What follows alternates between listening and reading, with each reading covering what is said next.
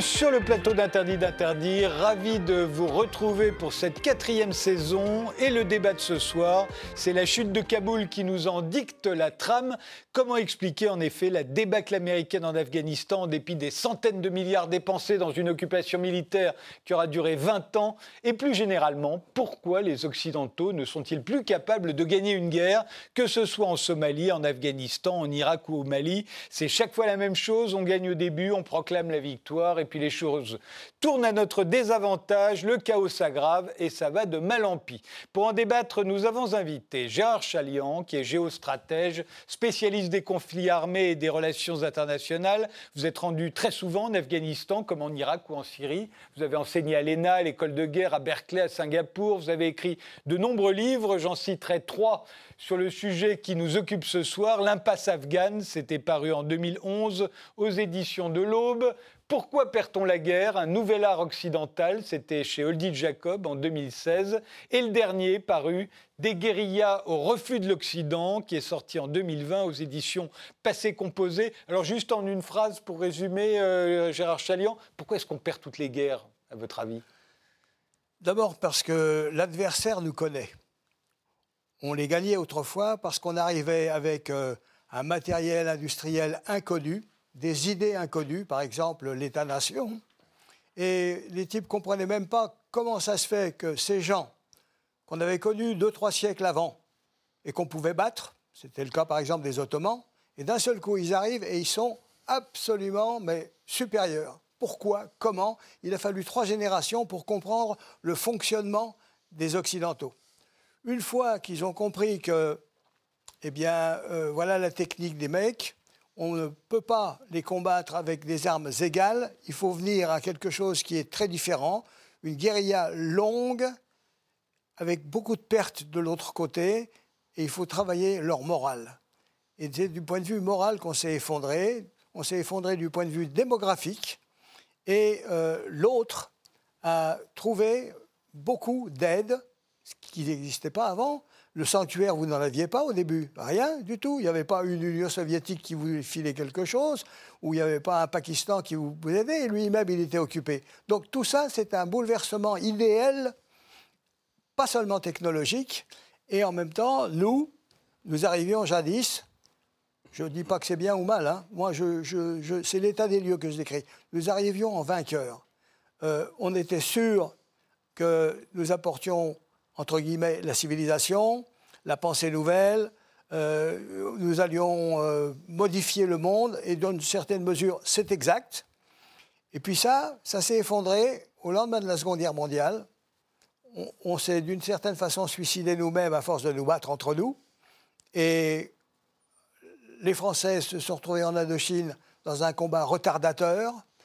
Quand les Américains sont arrivés, ils se sont dit bon, les Français, c'est bon, bah, ils ont ils n'avaient pas le matériel nécessaire, ils n'avaient pas le souffle nécessaire. Nous, on a les hélicoptères, on a le chiffre, on a le nom, on, a, oh, on est américains. Et puis, ils sont tombés sur un os. Ils sont tombés sur un os, et au bout d'un certain nombre d'années, ils se sont aperçus qu'ils bon, perdaient beaucoup de gens, 53 000 hommes. Aujourd'hui, quand on dit les Américains ont perdu 53 000 hommes, disent c'est fantastique. En Afghanistan, en 20 ans, ils n'en ont pas perdu 2500. C'est-à-dire que la, la capacité à encaisser des pertes a complètement changé. Aujourd'hui, quand on perd, nous, par exemple, trois ou quatre types dans le Sahel, il faut qu'on les amène aux invalides ou bien euh, euh, enfin, n'importe où d'important et que le, chef de l'État aille rendre, victime à nos, rendre, hommage à nos victimes. Alors, ils ne sont pas victimes, mais ils étaient volontaires, ils se sont battus, c'est leur métier, ils sont victimes de rien du tout. Bon. Donc, euh, aujourd'hui, une chose très intéressante, l'arrière chez nous, est plus fragile que le combattant.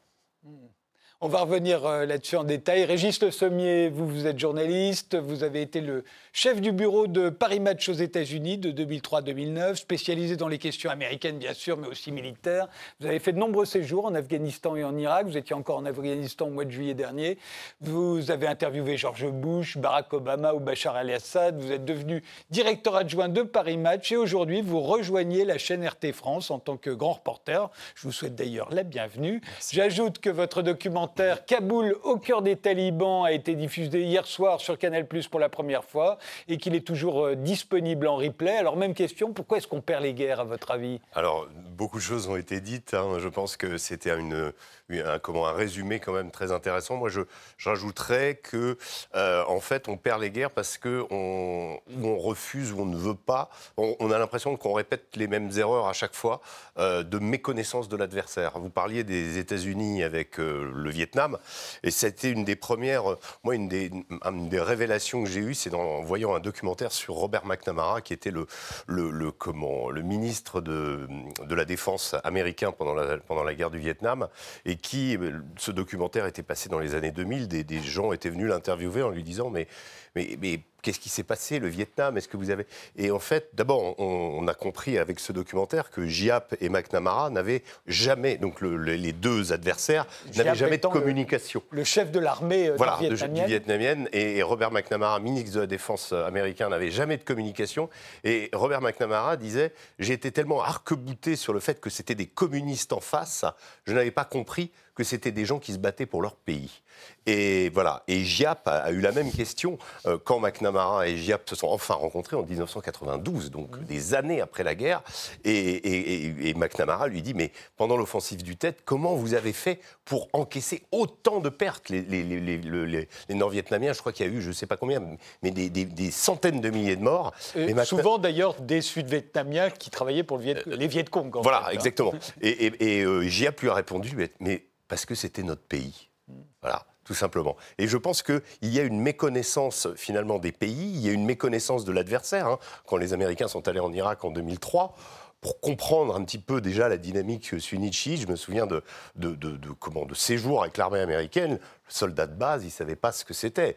Euh, il avait même l'impression, je me souviens d'une quelque chose d'assez drôle entre guillemets dans le tragique, euh, d'avoir euh, vu un jeune soldat qui venait d'arriver. On était dans un quartier chiite. Il y avait des portraits de l'imam Ali, de l'imam Hussein, et il disait c'est fantastique, ils sont tellement accueillants, des portraits du Christ. Ils nous ont mis des portraits du Christ. Donc, vous voyez, cette, cette ignorance crasse qui se double d'une idée, et ça je reprends l'idée que, que, Gérard, de, de, de, on, apporte quelque chose, on essaye d'apporter une civilisation, parce qu'on on est absolument certain qu'on qu'on incarne cette civilisation, et on essaie de la plaquer euh, sur des gens qu'on ne comprend pas. Et je pense que euh, fondamentalement, il est là le problème. L'Afghanistan, ben, on a essayé en 20 ans, où les Américains et nous, euh, imparfaitement, euh, de, de, faire un pays, voilà, un gouvernement qui serait voilà, un peu d'obédience occidentale. Moi. Et, en fait, on n'a pas compris, on n'a toujours pas compris les questions des tribus, on n'a pas toujours pas compris les questions des seigneurs de guerre, on n'a pas résolu le problème des seigneurs de guerre.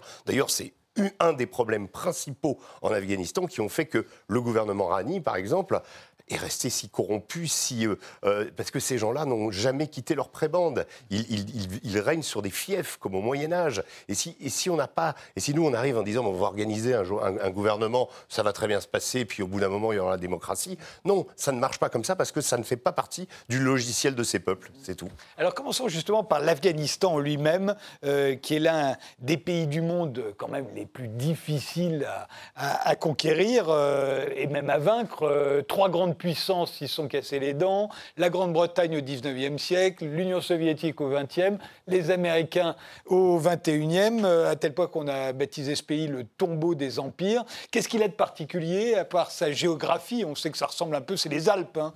Euh, imaginons la France, euh, mais qui serait couvert par les Alpes, donc avec des défilés, des petites vallées, etc. Est-ce que ce serait la, raison principale pour laquelle l'Afghanistan, c'est le tombeau des empires, Gérard Chalian? Non, d'abord, il y a un bémol qu'il faut mettre. Euh, l'expression journalistique euh, tombeau des empires a été lancée par les Américains.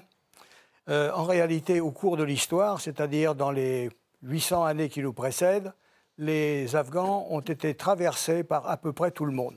Ils ont été traversés par les Huns eftalites, ensuite par les Huns normaux, ensuite par Tamerlan, ensuite par les Mongols, ensuite par des Chinois, ensuite, etc. Et quant aux Anglais, ils ont eu une expédition qui a été écrasée. Mais les, Anglais ont régné dans ce pays pendant un bon siècle. Quand cette expédition a été écrasée, ces types étaient partis bêtement euh, l'hiver. Euh, ils étaient euh, trop confiants On leur avait dit, ça va se passer bien, etc. Ils sont tombés dans une embuscade. Bon, il y a eu un rescapé qui est arrivé jusqu'à jusqu'à jusqu'à disons sortir. Dans la pratique, ce qu'on ne dit pas, c'est que trois mois après, les Anglais sont revenus, l'hiver était fini, ils ont pris Kaboul, ils ont liquidé les types qui étaient dans l'affaire, ils ont libéré les quelques prisonniers blessés, etc. Bon, donc quand euh, la guerre commence en 1978, c'était des combattants valeureux et d'une totale désorganisation. Moi qui avais fait une quinzaine de guerriers avant, j'avais jamais vu un tel bordel. Donc face aux soviétiques cette fois-ci. Oui. Hein. Donc il n'y avait pas les soviétiques encore. Entre eux, disons, c'était très mauvais. Alors les soviétiques sont arrivés. En gros, qu'est-ce qu'on peut dire des soviétiques? Euh, Ils se sont fait des illusions sur ce qu'ils apportaient. Ils avaient amené, par exemple, pas mal de musulmans, des ouzbeks, etc., etc. Puis ils se sont rendus compte que finalement, euh, ça les embêtait de tuer d'autres musulmans. bon. Ensuite, euh, la remarque qui a été faite, selon laquelle on ne connaissait pas l'adversaire, ben, il n'y a pas que les Américains qui ne connaissaient pas l'adversaire, il y a aussi les Russes. ils se sont fait des illusions sur l'adversaire. nous, nous avons par exemple, les Américains, ils avaient un type qui s'appelait Bernard Fall. Il savait tout. Il a écrit les bouquins en 67. Vous lui rendez constamment hommage d'ailleurs dans vos livres. Hein. Pour vous, c'est le type qui a. Ah oui, c'est le type qui avait tout. Il a écrit voilà pourquoi nous allons être vaincus euh, en, en, Indochine. Et il est mort en 67. Et il avait tout dit, mais il n'a pas été écouté. J'ai rencontré sa veuve. On lui a dit ben voilà, il était reçu, mais tout ce qu'il disait, on n'en tenait pas compte. Voilà. Donc euh, il y a des spécialistes, mais on ne les écoute pas. Deuxièmement, donc, euh, les, Russes arrivent, ils essayent euh, de se battre sérieusement. Ils avaient ce qu'on appelle des spetsnaz, c'est-à-dire des troupes d'assaut des commandos parachutistes. Ils ont peiné sur le Panchir, mais ailleurs, ils étaient très bons. Mais enfin, ils se sont rendus compte que finalement, ça ne marchait pas. Ils se sont retirés en bon ordre, ce que l'on ne rappelle pas assez souvent. Ils ont placé au pouvoir un type qui s'appelait Najiboullah, qui était un ex des services spéciaux, mais qui a dit le marxisme c'est fini, j'appelle à une union nationale. Il a tenu le pouvoir pendant deux années et demie. Aucune ville n'est tombée pendant qu'il était là, et il était connu parce qu'il n'était pas corrompu. J'ai vu, moi, sa photo euh, en Afghanistan dans les années 2000. Euh, j'ai dit, mais comment ça se fait que tu as la photo de Najiboullah On m'a dit, parce qu'il n'était pas corrompu. Et ça, vous le rappelez, nous, nous passions pour des gens qui soutiennent un gouvernement corrompu, incompétent, totalement inefficace et, euh, comment dirais-je, impopulaire. Alors quand on se présente comme des libérateurs, des gens éclairés, etc., et qu'on soutient de façon évidente des exploiteurs, bah, c'est facile pour en face de dire, bah, écoutez, ils combattent, ils combattent contre nous, mais ce sont quand même des gens qui soutiennent des salauds. C'est exactement ça. Moi, je, souscris totalement à ça. Je pense que l'humiliation qu'est en train de subir les Américains, sont en train de subir les Américains aujourd'hui en Afghanistan, est d'une ampleur bien pire que celle qu'ont subi les Russes. Parce que, ce que, en fait, pourquoi, euh, en gros, le gouvernement de Najibullah, qui était quand même, bon, euh, qui avait tourné le dos au communisme, qui restait quand même dans la sphère euh, de, l'Union soviétique, pourquoi ça s'est arrêté en 91 Parce que l'URSS s'est arrêté en 91. Et que les soutiens militaires que les Russes apportaient à l'armée de Najibullah, 400 000 hommes quand même, qu'ils avaient laissés sur place. Najibullah, je rajouterais aussi par rapport à ce que vous avez dit, c'est qu'il a remporté des victoires contre les Moudjahidines, notamment dans la zone de Jalalabad, dans des, dans des territoires très très complexe. Il a obtenu des grandes victoires. Donc c'est quelqu'un euh, qui était, bah, qui tenait le pays. Il y avait une administration, il y avait des universités, il y avait des choses que les Russes ont laissées. Nous, qu'est-ce qu'on fait? Enfin, les Américains, on redonne les clés exactement aux mêmes gars qu'on est venu combattre et chasser il y a 20 ans. Et en laissant quoi? Rien du tout. Parce que vous parliez de, des, des 1000 milliards de dollars investis par les Américains, ou peut-être plus. Quel est l'héritage tangible des Américains aujourd'hui? Alors on dira oui, l'éducation des femmes dans certains milieux et dans certaines zones urbaines, oui, euh, les Hazaras ont bénéficié par exemple euh, de l'occupation américaine puisqu'ils ont, ont accordé le droit de vote à leurs femmes alors que les autres ne l'ont pas.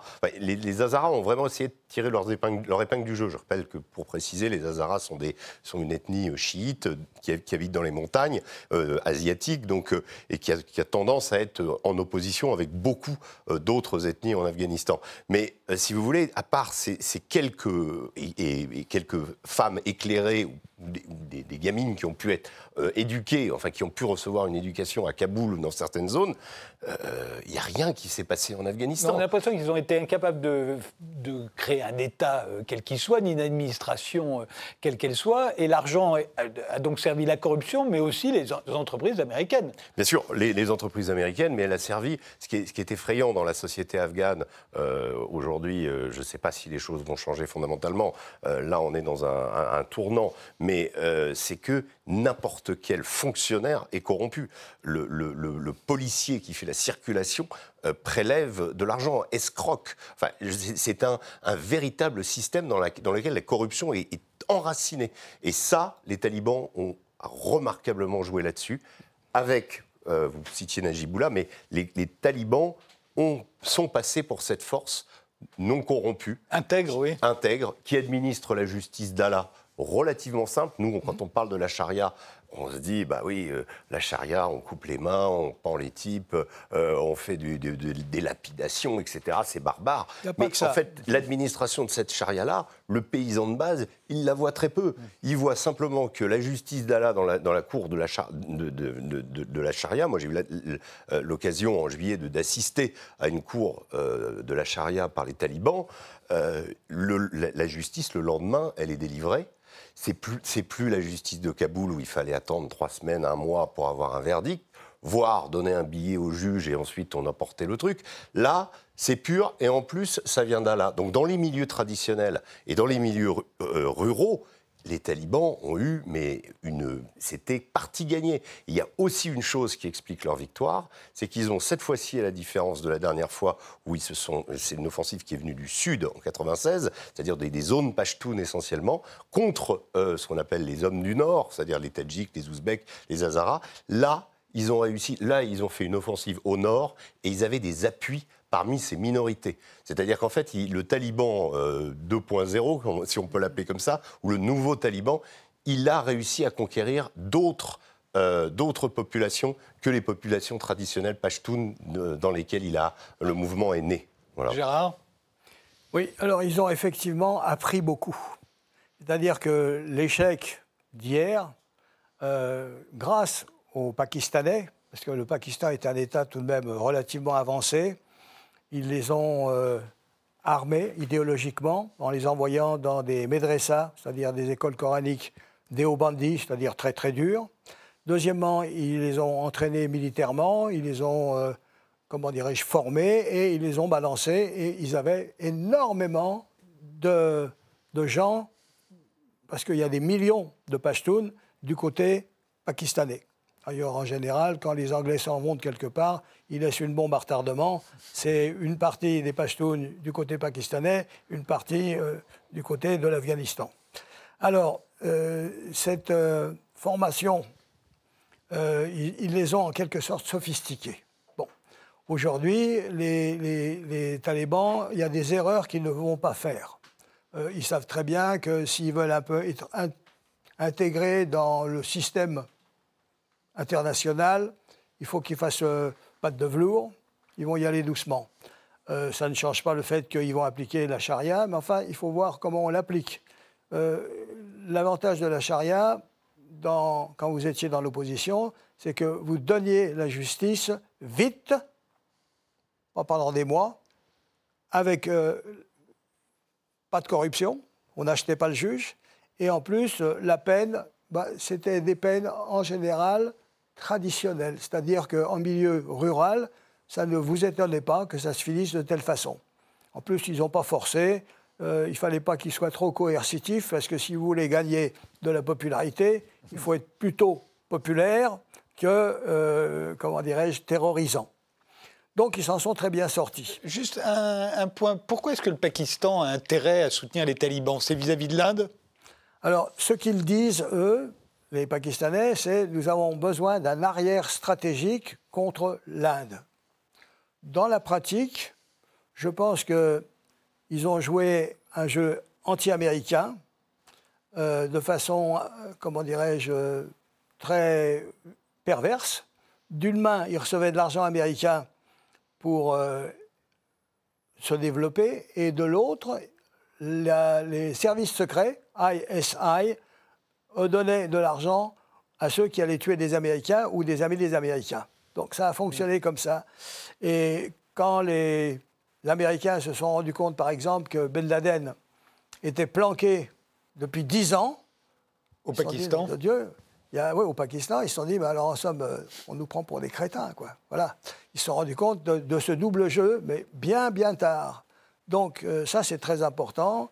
Les Pakistanais sont les, grands vainqueurs de cette affaire. Et, et les talibans, alors vous voulez quel changement pour vous, euh, Régis Le Sommier? Alors les talibans, c'est intéressant. Quand j'ai passé quelques jours avec eux, donc avec euh, un groupe de talibans qui étaient aux portes de Kaboul, euh, dans la province du Wardak.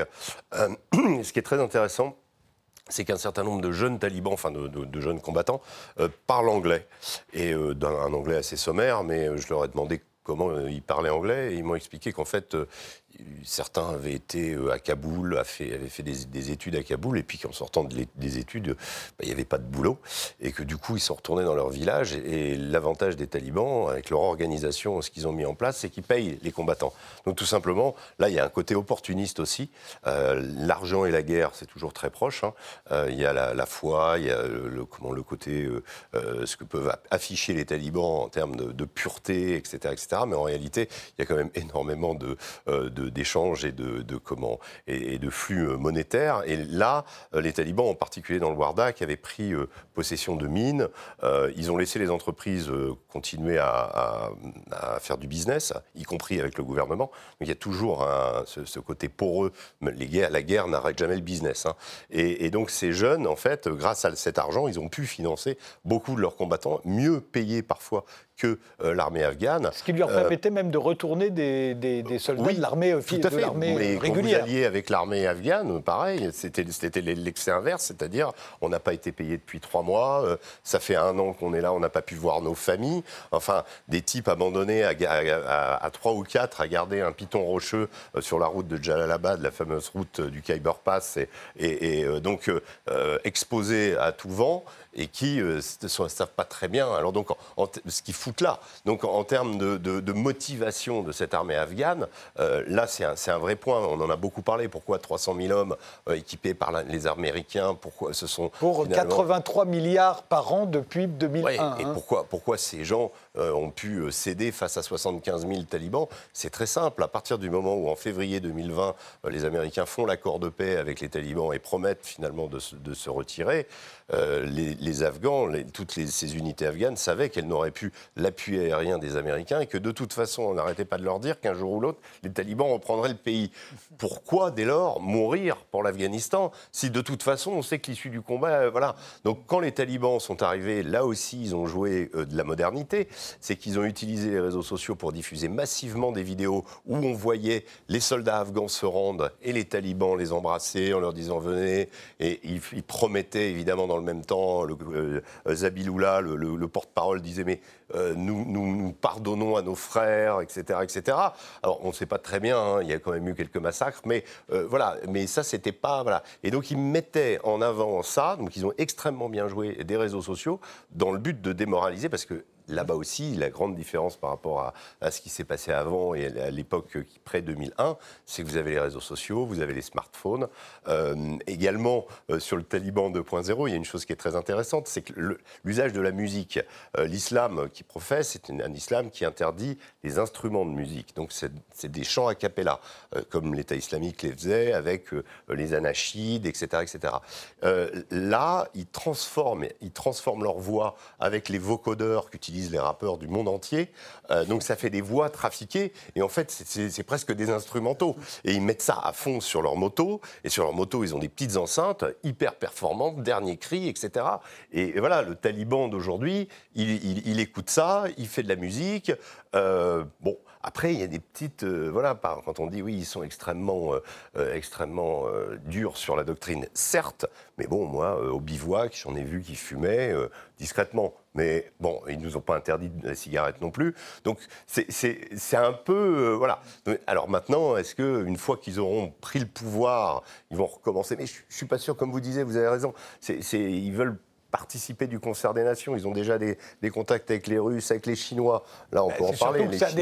C'est un, pays exsangue, hein. ils n'ont pas tellement de choix, il n'y a pas, d'argent. Je crois qu'ils ne vont pas recommettre l'erreur de devenir un État paria et, du coup un sanctuaire. Maintenant, la vraie question avec l'État islamique, et on, le voit aujourd'hui, c'est en gestation, c'est les talibans, et c'est ça tout le problème de l'Afghanistan que vous connaissez mieux que moi, c'est la, euh, la complexité à tenir ce pays. Et est-ce que les talibans auront la possibilité, on voit déjà que le Panjir leur échappe toujours, mais pourquoi que Daesh est là, à cause de la géographie?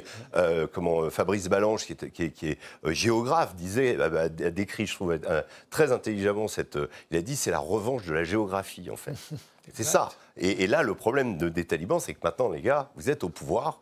Qu'est-ce que vous allez faire des zones de l'Est? Est-ce que vous allez pouvoir les contrôler? Là où, je, rappelle, Daesh s'était même implanté territorialement, et c'est là où c'est la raison pour laquelle les talibans ont combattu Daesh, parce que Daesh est apparu comme un groupe rival, pas, pour des raisons idéologiques, mais donc, donc ces zones-là sont extrêmement difficiles à contrôler, et il y a tout, tout un tas de parties du pays comme ça qui sont extrêmement. C'est un pays de vallées. Euh, si on veut comprendre l'Afghanistan, il faut comprendre que c'est des vallées dans lesquelles des hommes ont vécu euh, quasiment sans aucun contact avec la vallée d'à côté. La vallée d'à côté. Et on, voilà. On fait une pause et puis on va se demander pourquoi est-ce qu'on perd toutes les guerres Parce que c'est pas seulement en Afghanistan hein, que ça nous arrive. Je dis nous, les Occidentaux. Pause. On se retrouve juste après.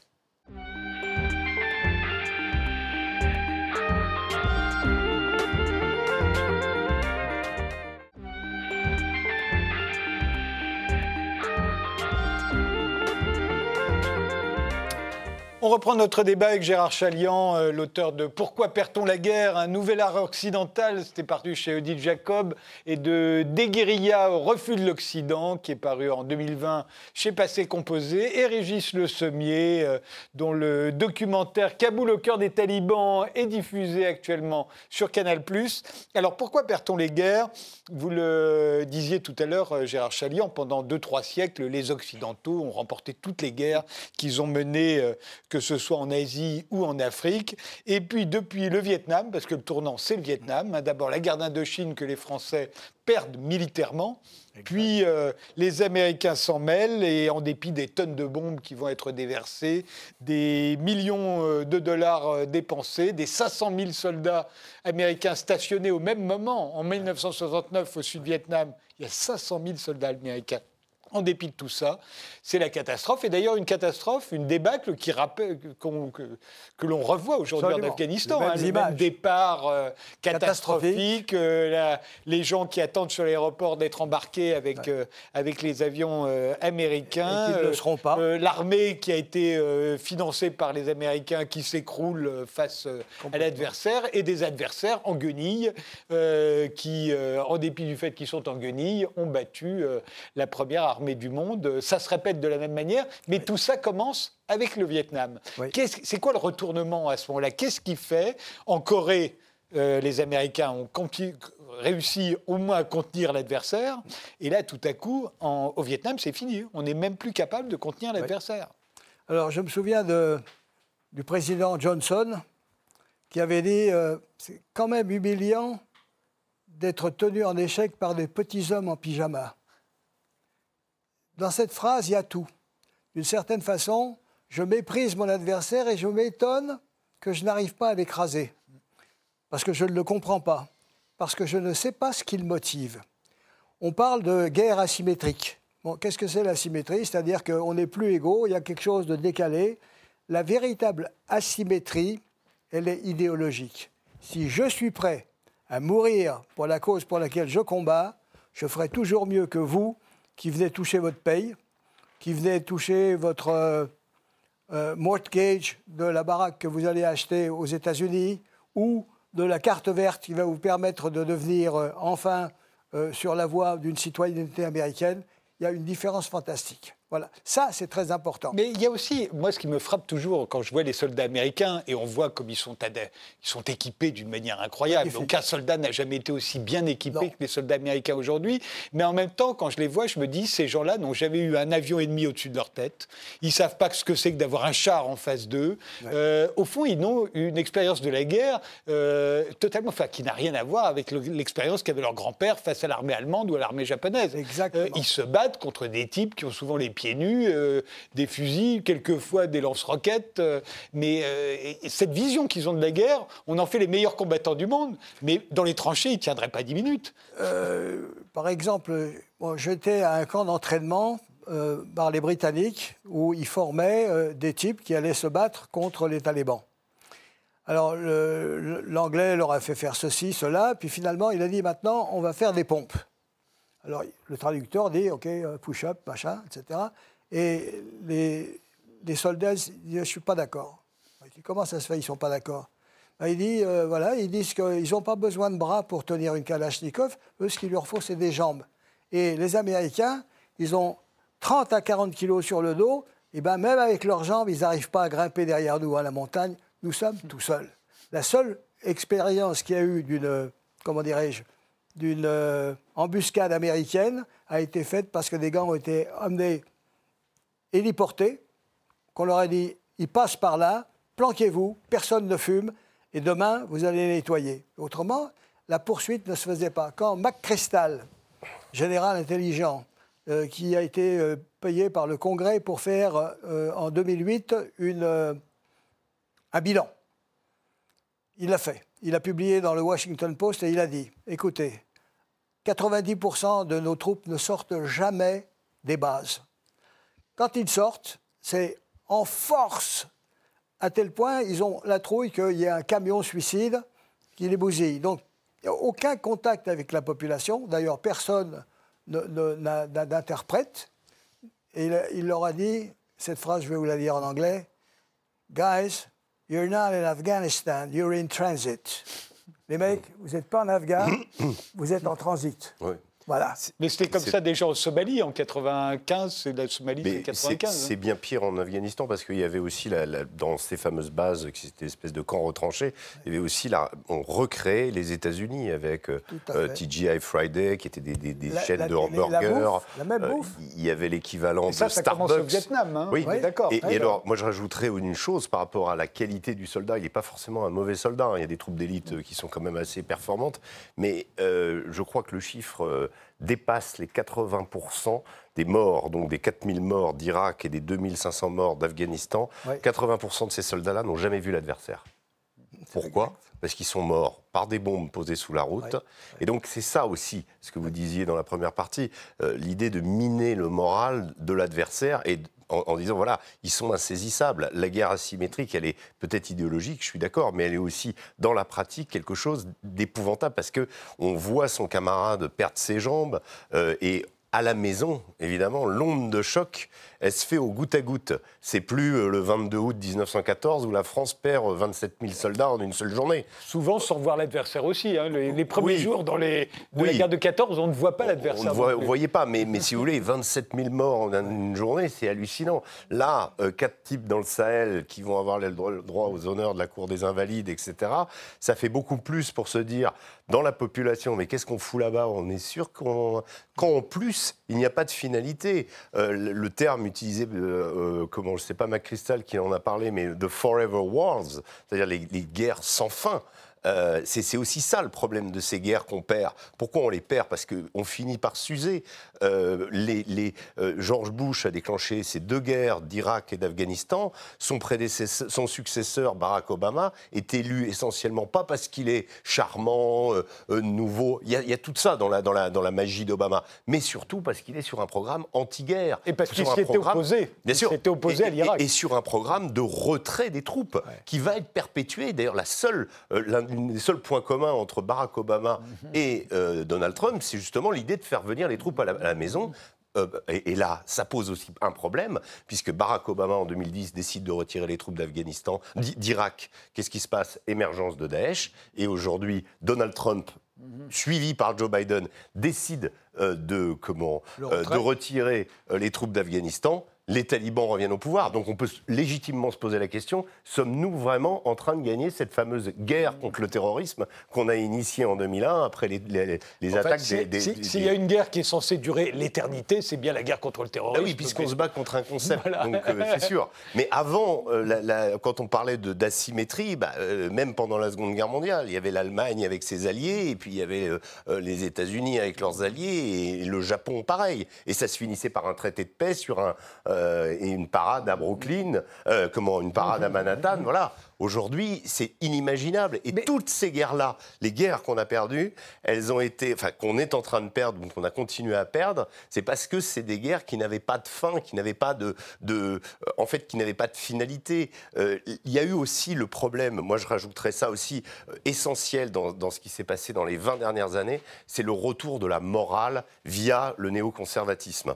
Le néoconservatisme qui est une idéologie qui a, euh, issue de la guerre du Vietnam d'ailleurs, un certain nombre de démocrates d'ailleurs se sont ulcérés par ces pertes du Vietnam, ont décrété que la démocratie devait être imposée par la force, que c'était euh, moral clarity, qu'on disait, on, on incarne le camp du bien et on va montrer au camp du mal. Donc il y a eu ce retour de la morale qui fait qu'un certain nombre de dictateurs dont on s'était accommodé pendant des années, je parle de Kadhafi par exemple et de Saddam Hussein pour les plus proéminents et ceux qui finalement nous ont donné ces guerres ingagnables in fine, eh bien euh, ces dictateurs, pour des raisons économiques, pour tout un tas de raisons aussi, sont devenus tout à coup les nouveaux Hitler.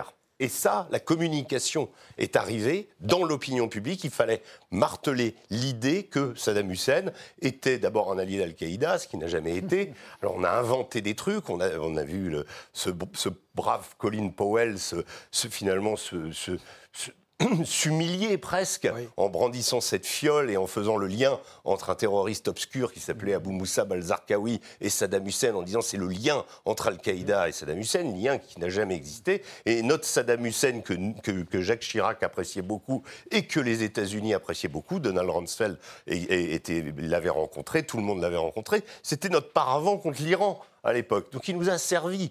Et, là, tout à coup, il y a une, une donne idéologique, un retour de la morale, le droit d'ingérence, ces gens-là assassinent leur peuple, et on y va. Et in fine, une fois que le Saddam Hussein n'est plus là, qu'est-ce qu'on met à la place? On voit bien que ça se déroule pratiquement toutes ces guerres se sont déroulées de la même manière. Effectivement, diabolisation euh, de l'adversaire. Donc la Somalie, c'est la même chose. Euh, donc on diabolise, on dit qu'il faut absolument intervenir, qu'on va sauver l'humanité, qu'on va sauver la civilisation. On intervient.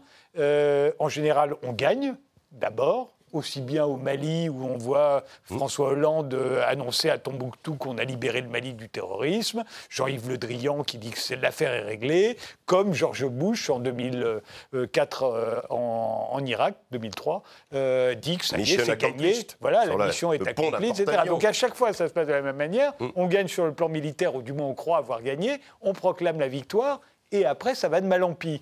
Et euh, on s'enlise. Euh, on est toujours au Mali aujourd'hui, comme les Américains étaient toujours en Afghanistan, et on y est resté nous aussi très longtemps. Euh, ils sont toujours en Irak, quoi qu'ils vont peut-être pas rester longtemps non plus. Il n'y a qu'en Libye où là, on n'a pas envoyé d'hommes au sol, donc là, on n'était pas là, mais on n'a fait qu'aggraver le chaos. L'état de la Libye aujourd'hui. Voilà, c'est une catastrophe, et ça a donné le Mali. Mm. Donc on a l'impression que ça se répète toujours de la même manière, et qu'on n'apprend pas.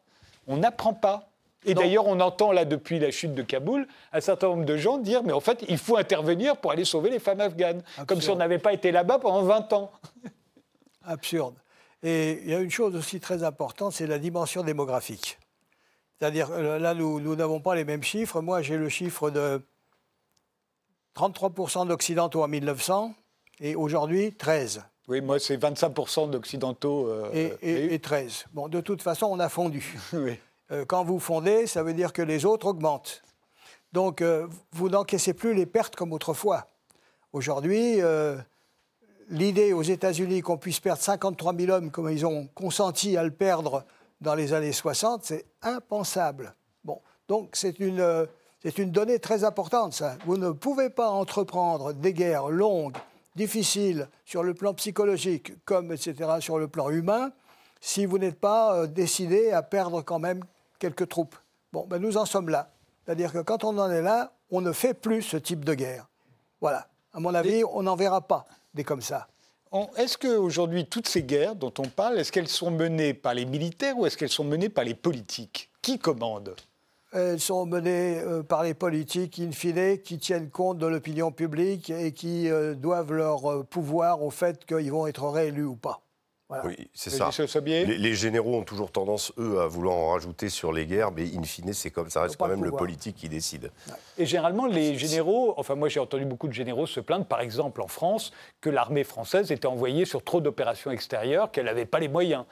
Euh, l'armée française sur l'Afrique. Alors là aussi, il y a une, un paradoxe, c'est que quand on est euh, dans, le, dans, le, dans l'appareil militaire, quand on, a, quand on est présent en Afrique, on a quand même aussi pour notre armée il faut voir le, un terrain d'entraînement absolument incroyable. Euh, c'était une des raisons pour laquelle, au départ, Chirac voulait euh, suivre les, les, il, y a eu, il, y a eu il y a eu un petit moment où Chirac était d'accord pour accompagner les Américains pour, en disant en dans Irak une guerre pareille, oui, dans une guerre pareille, on ne peut pas être absent. Pour, ne serait-ce que pour l'entraînement de notre armée, pour, euh, voilà, pour être dans le coup. Finalement, euh, il y a eu un, volte-face. Les, Français ont fait peut-être l'acte de politique internationale le plus courageux, euh, je trouve, des 20 dernières années, qui a été de s'opposer et de dire aux Américains non, nous n'allons pas, euh, sur les bases que vous nous vendez, comment intervenir en Irak à vos côtés. Ça a coûté beaucoup aux Français, hein, cette et, attitude. n'empêche que là, les Français avaient raison. C'est-à-dire que c'était un montage. Il n'y a jamais eu d'armes de destruction massive entre les mains de Saddam Hussein. Il n'y a jamais eu de contact avec Al-Qaïda. Et c'est simplement que les Américains ont fait l'erreur d'un suprématisme omnipotent. Maintenant que l'Union soviétique n'existe plus, ben, on fait ce qu'on veut. Les années 90 ont été extraordinaires. Et euh, nous sommes en 2001. On vient de vaincre euh, avec un coup dérisoire l'Afghanistan. Et tout de suite là, les néoconservateurs disent, en fait, il faut préparer l'opinion publique internationale à intervenir en Irak. C'est ça la partie décisive. On va remodeler le grand Moyen-Orient, le seul truc qui nous manque. Donc deux fronts en plus. Donc deux fronts. Et alors, en quelque sorte, l'Irak, je veux dire plus exactement, l'Afghanistan a été le dégât collatéral de l'Irak. Ils s'en fichaient. C'était affaire classée.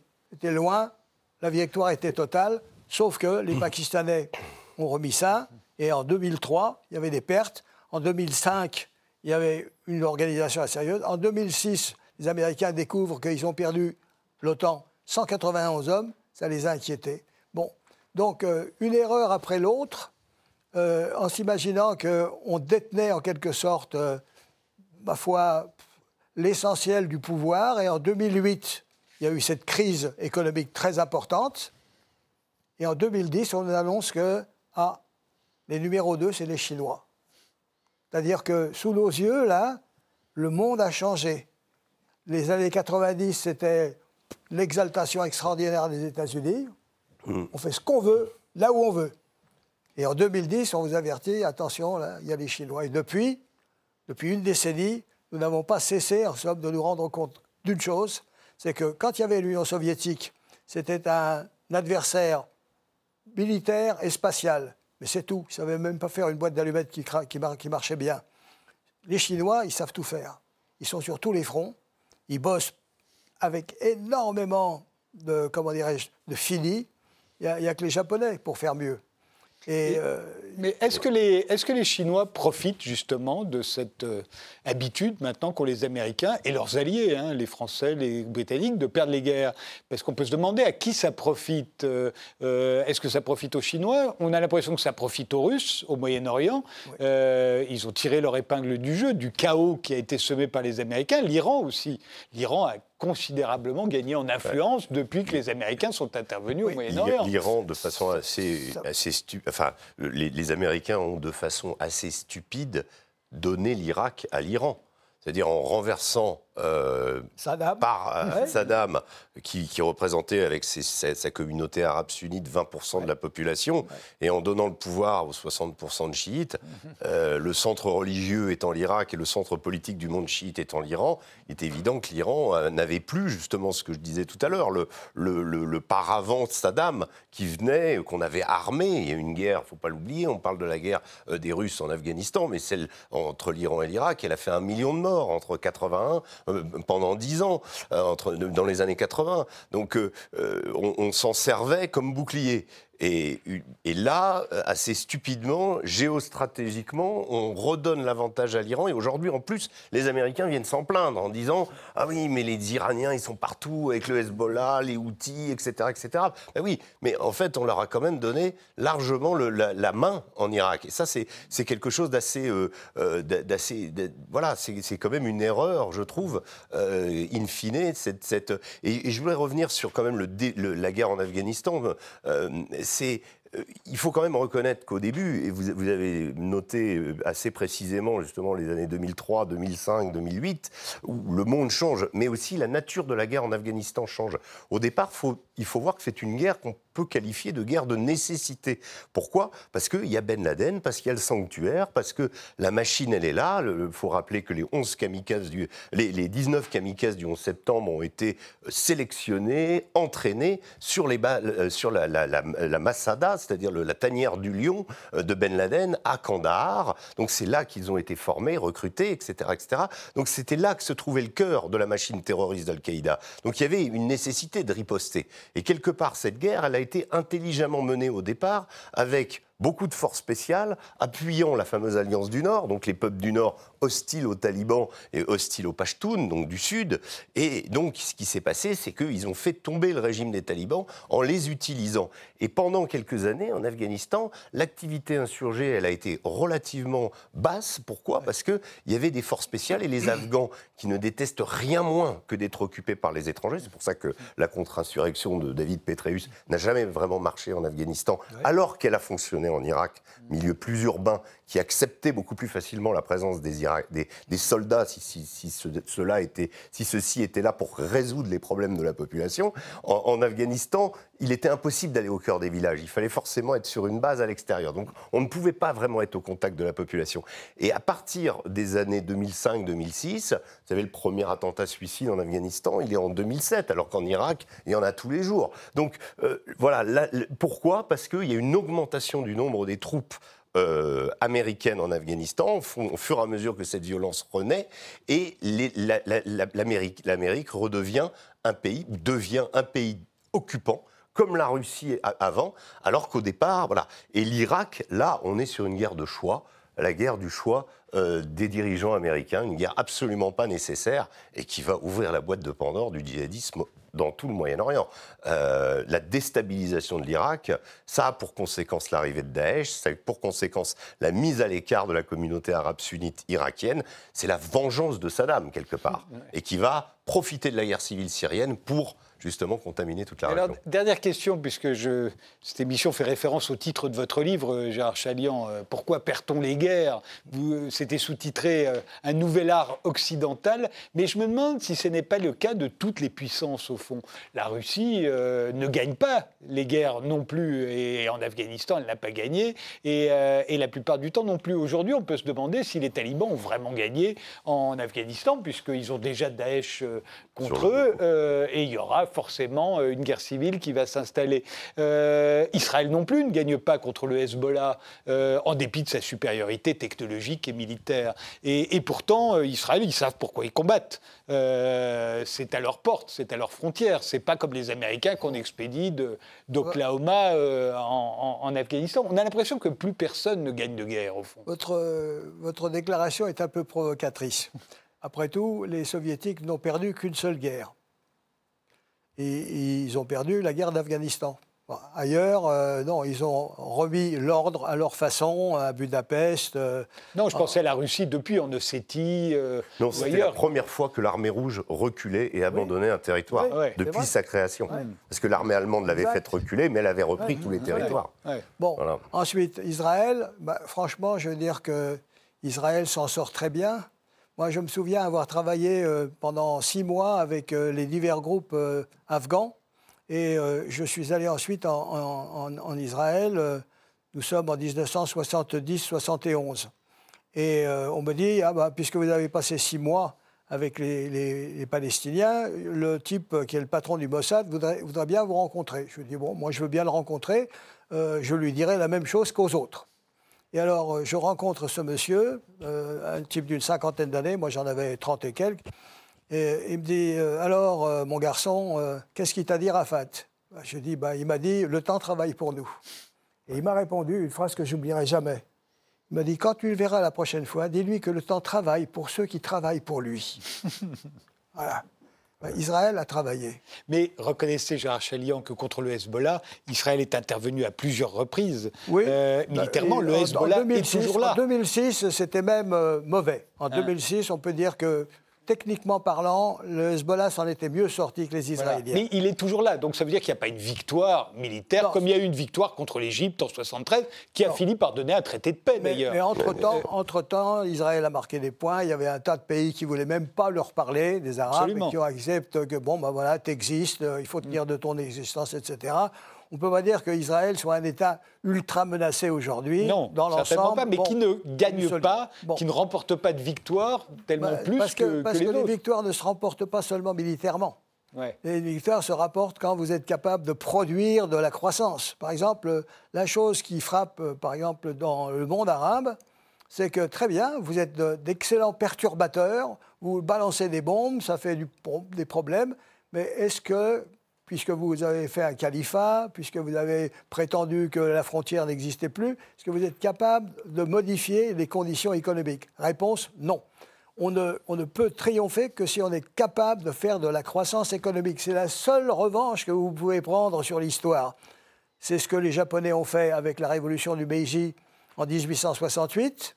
Ils, sont, ils ont pris euh, le modèle occidental mais ils ont réussi à faire de la croissance. Et, après la Seconde Guerre mondiale aussi, après, l'Allemagne, pareil. Exact. Bon, ensuite, euh, le, comment dirais-je, les Vietnamiens, qui avaient pris plein la gueule avec les Américains, se rendre compte, parce qu'ils sont dirigés par des despotes éclairés, que l'adversaire principal, c'est la pesée extrême de la Chine et qu'on se range du côté américain pour pouvoir. ils ont battu les Chinois d'ailleurs, les Vietnamiens. Après avoir battu les Américains et les Français, ils ont battu les Chinois. Oui, en, 1979, 79, ils les ont reconduits. Mais enfin, aujourd'hui, depuis, les, les, Chinois sont devenus redoutables.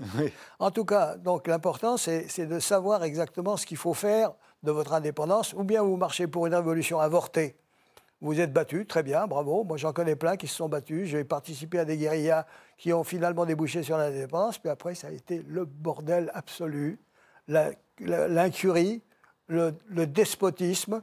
Regardez par exemple l'Érythrée. C'est une dictature atroce. Bon. Euh, les, latino-américains, euh, l'Uruguay, le type qui a fait la révolution de 1979, 20 ans après Castro, aujourd'hui, il fait tirer depuis deux ans sur la foule parce qu'il veut rester au pouvoir. Bon, ben voilà, c'est attristant.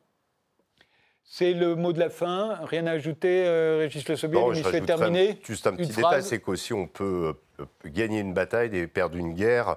Euh, je pense à la bataille d'Alger qui militairement était gagnée et qui politiquement, l'Algérie a été perdue peu de temps après. Donc euh, il y a aussi des choses. Mais parce qu'on euh, dit que politiquement on ne pouvait pas gagner, on ne ah, pouvait pas gagner, mais là on était dans le reflux. raison, on ne pouvait pas gagner cette guerre. Voilà, Là on est dans les guerres de décolonisation aussi. on hérite aussi de, de, de, cette décolonisation qui nous revient comme un boomerang. Et voilà. Je vous remercie tous les deux d'avoir participé à cette émission. Je vous remercie de l'avoir suivi et on se retrouve au prochain numéro.